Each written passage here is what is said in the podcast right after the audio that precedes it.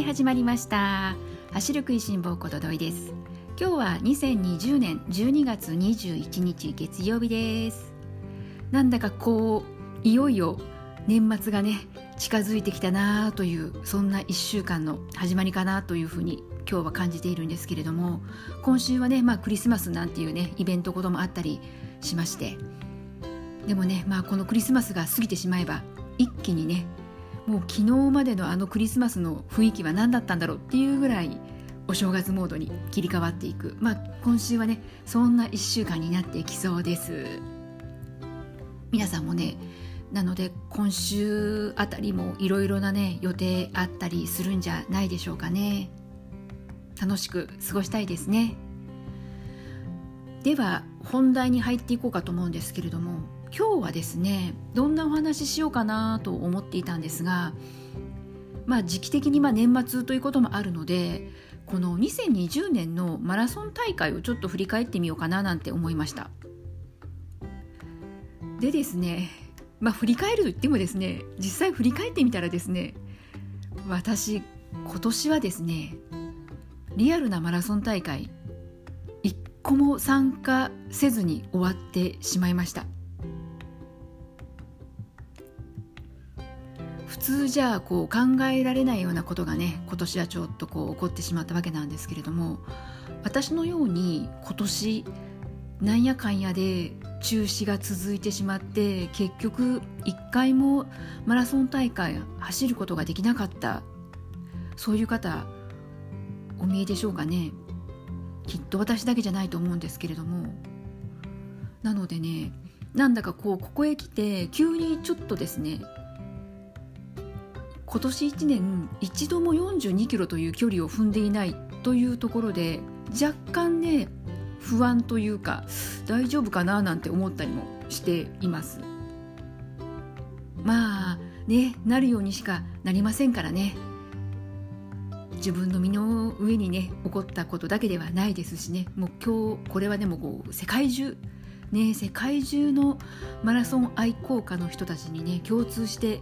言えていることだとは思いますしね。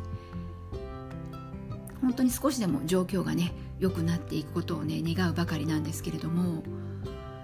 であの今回ねこのマラソン大会を振り返ってみようと思った、まあ、実はきっかけがあってですね何かというと、えー、先週のですねトラックタウン JPN というラジオ番組だったんですけれども私この番組好きであのほぼ毎週こう欠かさず聞いているんですがたまたま先週その番組のゲストで湘南国際マラソン、えー、中止になってしまった大会なんですけれどもこの湘南国際マラソンの企画運営をされている、あのー、会社の方がですねゲストで来られていて、まあ、この湘南国際マラソン中止になってしまった、まあ、報告であったり、まあ、その中止になる経緯だったり、まあ、ここまで、ね、このコロナ禍の中どうやってマラソン大会を開催していこうかということをいろいろねあの試行錯誤しあのしながら進められていらしたようでして、まあ、その辺りの話をねあのかなりこう詳細な部分も含めていろいろな話をあのこのマラソンランナー目線ではないこのマラソン大会というものを企画運営されている側の方からのこの話ということでこう一市民ランナーとして考えさせられることも多々ありました。でまあそんなことがまあきっかけでちょっとマラソン大会をねこう振り返ってみるというあのまあ私にはちょっとこう動機づけになった番組でしたね。でこの、まあ、湘南国際マラソンなんですけれども私エントリーしていて、まあ、あの中止が決まった時はかなりあのがっかりというかもうショックというかあの一瞬走る気ゼロぐらいになっちゃったんですけれどもあのなぜね結構やっぱり声があったのがどうして距離が25キロ、まあ、フルマラソン42キロから25キロに変更であのいろいろなねやっぱり批判の声があったらしいです。どうしてねそんな中途半端な25キロなんだと。あのどうせだったらねフルマラソンのね、えー、大会にしてしまうとかもしくはまあ30キロにするだとかなんで25キロなんだっていうやはりこの声が多く寄せられていたようです。で当然ですけれどもやはりその25キロになった理由もしっかりとした理由があって考えに考えられた実は25キロでしたなのでねもしねよかったらこの湘南国際マラソンエントリーをされてそしてね中止になって残念だったなって思われていた方も大勢いらっしゃるかと思うのでそのねこのなぜ25キロになったのかということだとかこの湘南国際マラソンもし開催されていたのであれば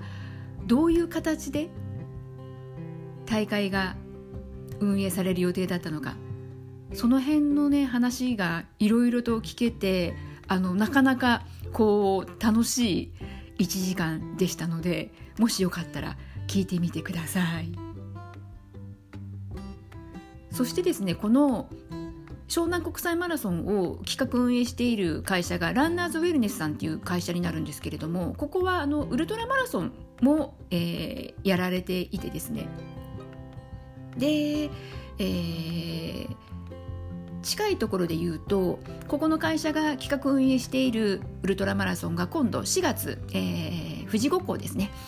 富士五湖のウルトラマラソン。こちらの方もね、え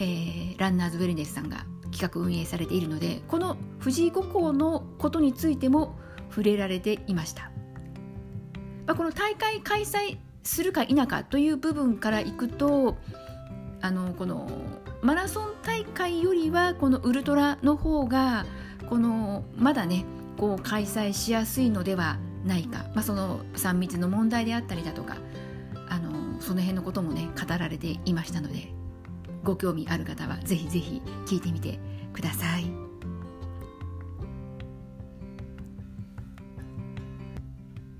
でまあこのね今日はこのマラソン大会2020年振り返るというところを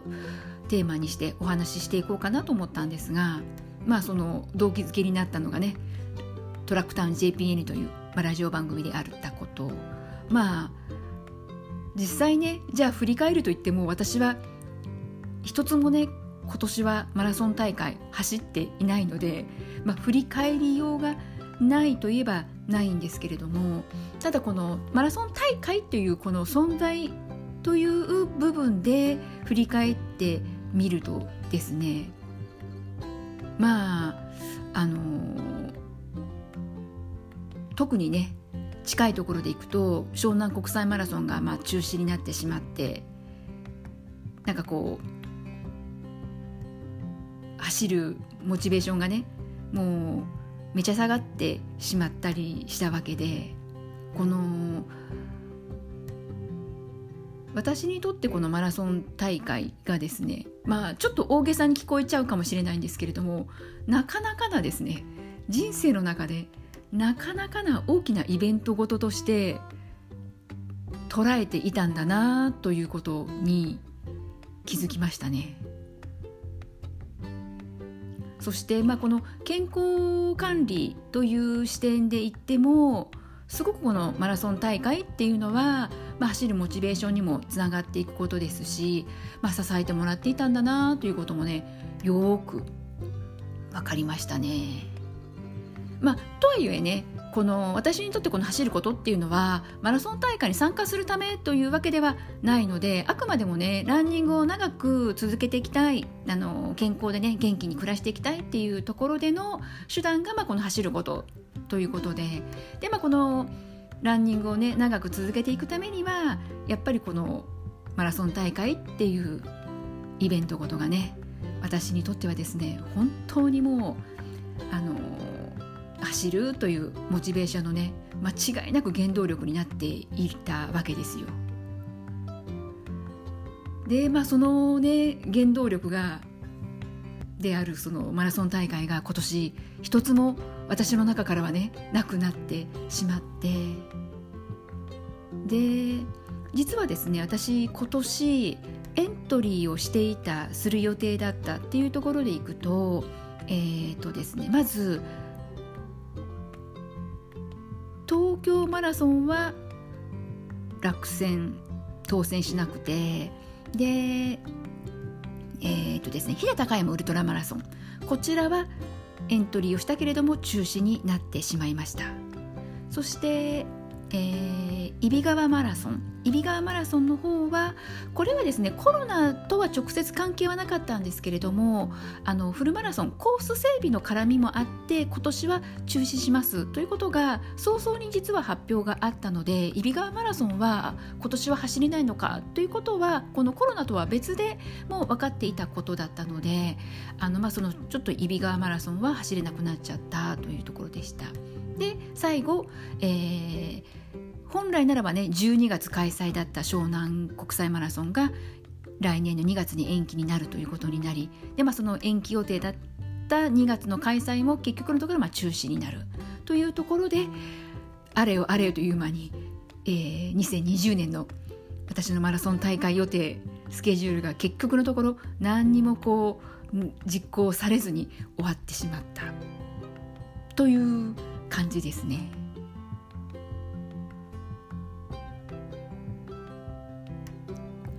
皆さんはどんな2020年マラソン大会だったでしょうかね？走る予定のものすべて運よく走ることができたという方いらっしゃいますかね？なんやかんやでねこの中止で残念な思いをしたというね経験は皆さん一つ二つはされていらっしゃるんじゃないでしょうかね。どうでしょうか。まあそれでもねなかったにしてもですねあの私今年この私はですねマラソンを始めてもう15年以上経つんですけれどもこんなにですねこの走ることが楽しいと思えたことは実はなかったんです。あの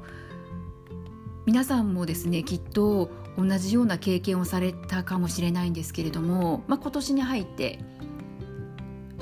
徐々に徐々にコロナのことでざわつき始めてそれで、まあ、大会の中止なんていうのが発生し始めて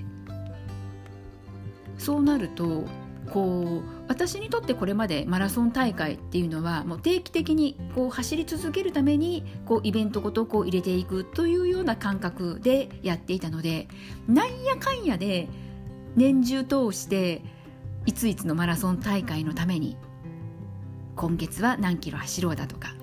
そういった形であの計画スケジュール組んでいたんですよ。なので時にはねなんだかこう走ることがあもうマラソン大会近いし走っておかなきゃというところでちょっとこう義務的な感じでね走っていることもあったんですけれども、まあ、それがですね今年はその出たくても大会に出られなくなってしまったというところであの変なプレッシャーがなく本当にこう気の向くままに走っていいんだよっていう期間が、まあ、この春ぐらいからですね起こったわけですよ。そうなるとなんかですね単純に走ることが楽しくってまあそれは当然なんですけれども走りたいから走っているっていうもうただそれだけっていうところでしたしなんとなくこうね行動が制限される中こう外を走るっていうことが気分転換にもなるしとにかくうわめっちゃ楽しいわというようなそんな思いで春走っていたことをね記憶してますね。本当にこの純粋に走ることの楽しさっていう部分では今年感じたあの楽しいという気持ちは初めての感情かもしれないですね。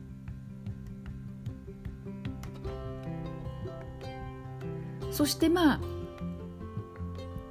マラソン大会にねエントリーしていたらエントリーしていたらでなんかちょっとこう天の弱的なね発想になってしまうんですけれどもだんだんとね大会が近づいてくるとああなんで大会にエントリーしちゃったんだろう。なんか予定通りに走れていないしとかもしくはねこう膝がなんか知らんけど痛くなってきちゃったしどうしようだとか、まあ、ちょっとこの不安もねよぎってきたりこう走るたんびにですね何かこう痛みとか出てこないかなとか何かちょっとねこう筋が張ったりだとか何かちょっとしたね不具合でもすごく敏感に感じてしまったりだとかまあそんなこともねあったりするわけでね本当なんか大会にエントリーしてしまったことを後悔するようなこともこれまでに私何度もね経験しているんですよ。なのでねそんな経験のあった中、まあ、今年はねことごとくエントリーしていたものがね中止になったりもうエントリーすらできなかったりだとか大会がなくなっちゃってこのマラソン大会に出てこう自分の中でね決めた目標タイムに向けてこう走ってみたい。というふうにこの走りたいマラソン大会で頑張って走りたいというふうに思ったこの思いの度合いなんですけれどもそれも一番強かったような気がしますね。特に今この年末になってですねもうこの湘南国際マラソンがなくなってで走るモチベーションもなくなってまあその時に私その発表が木曜日に中止になりますっていうのがあってその週末1回も走らなくて全く走らなくってでそしたらなんだか不思議とですねやっぱり走りたいっていうふうに思えたんですよね週明けから。それでまたまたこうぼつぼつとこう走れるようにはなっていったんですけれどもまあ気持ちもねやっぱり山あり谷ありっていうところではあるんですがまあそんな中でも今こう何もエントリーができていないからっていう背景も私の中にはあるとは思うんですけれどもめちゃくちゃですねマラソン大会に出て走りたいなって思いますね。で一時ですね私もこのバーチャルイベントとしてこの何キロ走るとか、えー、とどれだけでこの期間内に何キロ走るだとかそういったこのバーチャル的なこのマラソン大会そういったものにもトライしてみたんですけれどもやはりこのリアルリアルなマラソン大会とは一味も二味も違っていて私が求めている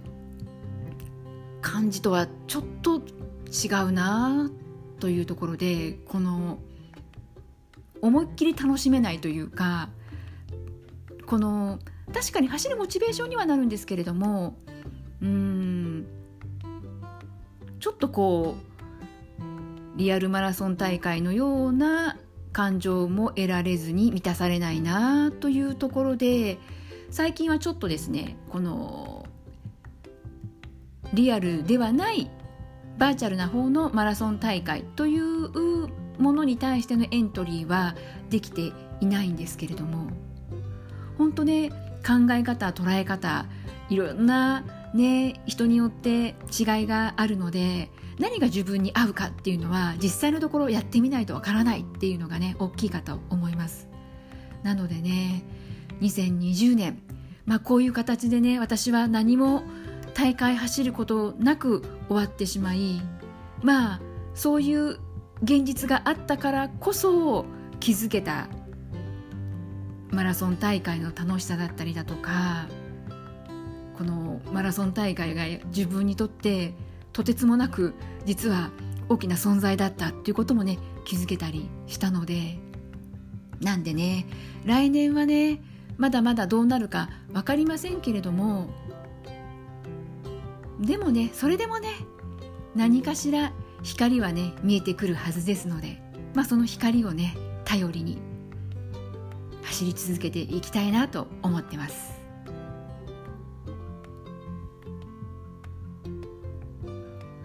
なのでねこの番組を聞いてくださっている皆さんにとっても来年2021年はね今度あの大会にエントリーしているんだよ私とか。なんだかねそういう大会のね予定の話で盛り上がっていきたいですよね。またねこういったマラソン大会の情報だとか